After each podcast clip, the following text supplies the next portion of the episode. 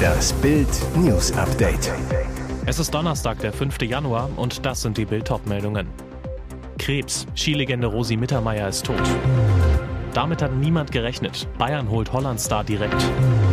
Was Meghan damit zu tun hat. William schlug Harry zu Boden. Krebs. Skilegende Rosi Mittermeier ist tot. Das bestätigte ihre Familie dem Bayerischen Rundfunk. Die Rennläuferin starb nach schwerer Krebserkrankung in Garmisch-Partenkirchen. Bei den Olympischen Winterspielen 1976 in Innsbruck gewann Mittermeier zwei Goldmedaillen in der Abfahrt und im Slalom sowie die Silbermedaille im Riesenslalom. Auf dem Höhepunkt ihrer Karriere trat Goldrosi dann ab. Aus ihrer Ehe mit Christian Neureuter ging Sohn Felix hervor, ebenfalls ein erfolgreicher Skifahrer. Tochter Amelie Neureuter ist Modedesignerin. Rosi Mittermeier engagierte sich nach ihrem Karriereaus jahrzehntelang sozial, war unter anderem Schirmherrin der Deutschen Kinderräumer Stiftung. Mit ihrem Mann gründete die erfolgreiche Sportlerin unter anderem eine Firma, versuchte sich auch als Popsängerin, schrieb Bücher und war Mitglied im Nationalen Olympischen Komitee. Aber ihre große Liebe gehörte immer dem Skifahren. Das reine Skifahren ist für mich immer noch das Schönste, was es gibt und wo mir das Herz immer aufgehen wird, sagte die Sportikone, die sich aber selbst nicht auf die Leistungssportlerin von damals reduzieren lassen wollte. Im Schatten des Ukraine-Kriegs. Putin schickt Hyperschallrakete Zirkon los. In der Ukraine führt Kreml-Tyrann Wladimir Putin einen blutigen Krieg. An anderer Stelle hat er jetzt seine neueste Kriegsmaschine in Stellung gebracht. Auf der Fregatte Admiral Gorschkow nahm Russland gestern erstmalig die Hyperschallrakete Zirkon in den aktiven Dienst. Die Fregatte gehört zu Russlands Nordmeerflotte und soll auf eine lange Seereise in den Atlantischen und Indischen Ozean geschickt werden.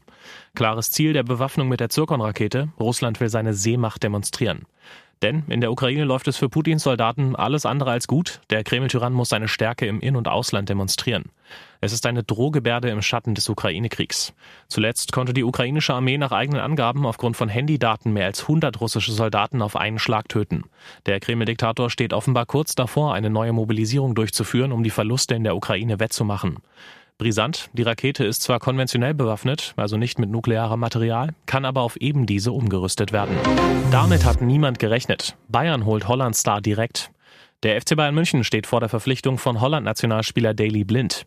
Der vereinslose Verteidiger soll mit sofortiger Wirkung zum Tabellenführer wechseln und dort einen Vertrag bis zum Ende der Saison unterschreiben. Im Sommer wird man sich dann zusammensetzen und neu verhandeln. Der Vertrag von Blind bei Ajax war kurz nach Weihnachten aufgelöst worden. Beide Seiten hatten sich darauf geeinigt. Blind verabschiedete sich mit kritischen Worten von seinem Jugendverein. So hatte ich mir mein Ende bei Ajax nicht vorgestellt, aber aufgrund von Umständen ist es so gelaufen, schrieb er damals bei Twitter. Blind kann hauptsächlich als Linksverteidiger sowie im defensiven Mittelfeld spielen. Die Münchner reagierten mit der Verpflichtung auf die Verletzung von Defensivspieler Lucas Hernandez. Der Franzose, der sowohl als Linksverteidiger als auch in der Innenverteidigung spielen kann, hatte sich bei der WM in Katar einen Kreuzbandriss zugezogen und fällt die komplette Rückrunde aus. Was Megan damit zu tun hat? William schlug Harry zu Boden. Er will angeblich seinen Bruder wiederhaben, sich mit Prinz William und dem Rest der Königsfamilie versöhnen. Aber wie passen diese Skandalaussagen dazu? Prinz Harry enthüllt jetzt eine krasse Prügelei unter Brüdern und behauptet, William habe ihn zu Boden geschlagen bei einem Streit wegen Meghan. Die spannenden Zitate sind jetzt aus Harrys Skandalmemoiren Spare durchgesickert, die eigentlich erst am 10. Januar erscheinen. Dem britischen Guardian liegen trotzdem Passagen vor, die eine ganz andere Sprache sprechen als Harrys letzter Kuschelkurs. Der einstige Lieblingsenkel der Queen rechnet mit William bitterlich ab. So wirft er seinem Bruder vor, ihn während eines Streits, bei dem es vorrangig um Meghan ging, attackiert zu haben. Das Ganze soll 2019 passiert sein. William packte mich am Kragen, riss an meiner Halskette und warf mich zu Boden, schreibt Harry. Die Kette ging dabei kaputt. Der Sturz war so böse, dass Harry, wie er selbst schreibt, Verletzungen am Rücken erlitt, weil er auf einem Hundenapf landete, der unter seinem Rücken zerbrach. William sei dann aus der Küche und dem Haus gestürmt, habe ihm noch zugerufen, du brauchst Meg nichts davon erzählen. Spannend, Megan soll weder überrascht noch sauer gewesen sein, sondern schlicht furchtbar traurig. Und jetzt weitere wichtige Meldungen des Tages vom Bild Newsdesk. Verfassungsschutz warnt, Geheimdienste spionieren unsere Energienetze aus.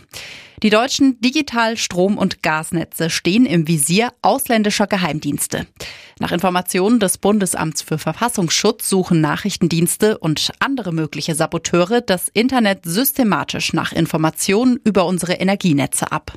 Das berichtet die Süddeutsche Zeitung unter Berufung auf einen Sicherheitshinweis für die Wirtschaft des Bundesamts, der der Zeitung vorliegt. Um keine Hinweise auf mögliche Anschlagsziele zu liefern, sollten Unternehmen, Behörden und Industrieverbände dem Verfassungsschutz zufolge nicht mehr so viele Daten, Karten und Baupläne online stellen. Und noch schlimmer sei, dass Firmen auch detaillierte Handlungsanweisen für Krisenfälle ins Internet stellen. Dadurch erhielten Geheimdienste und Terrorgruppen die Möglichkeit, nach einem Anschlag auch die Notfallabläufe zu unterbrechen oder zumindest zu stören. Die zuständige Bundesnetzagentur wies die Kritik zurück und erklärte, das Spannungsfeld zwischen dem Informationsbedarf der Marktakteure und der Öffentlichkeit sowie dem notwendigen Geheimhaltungsbedarf werde regelmäßig geprüft und neu bewertet. Nervenkrieg im Kapitol. Trump-Vertrauter verliert sechste Abstimmung. Historischer Wahlthriller im Kapitol. Der Trump-Vertraute Kevin McCarthy ist auch im sechsten Anlauf bei der Wahl zum Sprecher des Repräsentantenhauses gescheitert. Seine eigenen Kollegen verweigern dem Republikaner noch immer die Unterstützung. McCarthy bekam nur 201 der nötigen 218 Stimmen. Im vierten und fünften Wahlgang lag er ebenfalls bei 201 Stimmen. Die Sitzung wurde nach der sechsten Abstimmung drei Stunden lang unterbrochen. Im Hintergrund sollen McCarthys Gegner und seine Unterstützer einen Kompromiss verhandeln, wie CNN berichtet. Allerdings, auch nach der Unterbrechung kam es zu keiner Entscheidung. Anschließend beschloss das Repräsentantenhaus, die Sitzung bis Donnerstagmittag Ortszeit zu vertagen ohne dass ein Sprecher gewählt wurde. Bis zur Wahl eines Sprechers kann das Repräsentantenhaus keine weiteren Geschäfte abwickeln, auch nicht die Vereidigung neuer Mitglieder. Die große Einkommenstabelle, bin ich mit 3000 Euro netto schon reich? Mit dem Einkommensrechner des Instituts der deutschen Wirtschaft in Köln können Sie vergleichen, wo Sie mit Ihrem monatlichen Nettoeinkommen in Deutschland stehen. Beispiel, wer als Single ein monatliches Haushaltsnettoeinkommen von 3400 Euro hat, zählt im Vergleich zu anderen Singles zu den oberen 10 Prozent.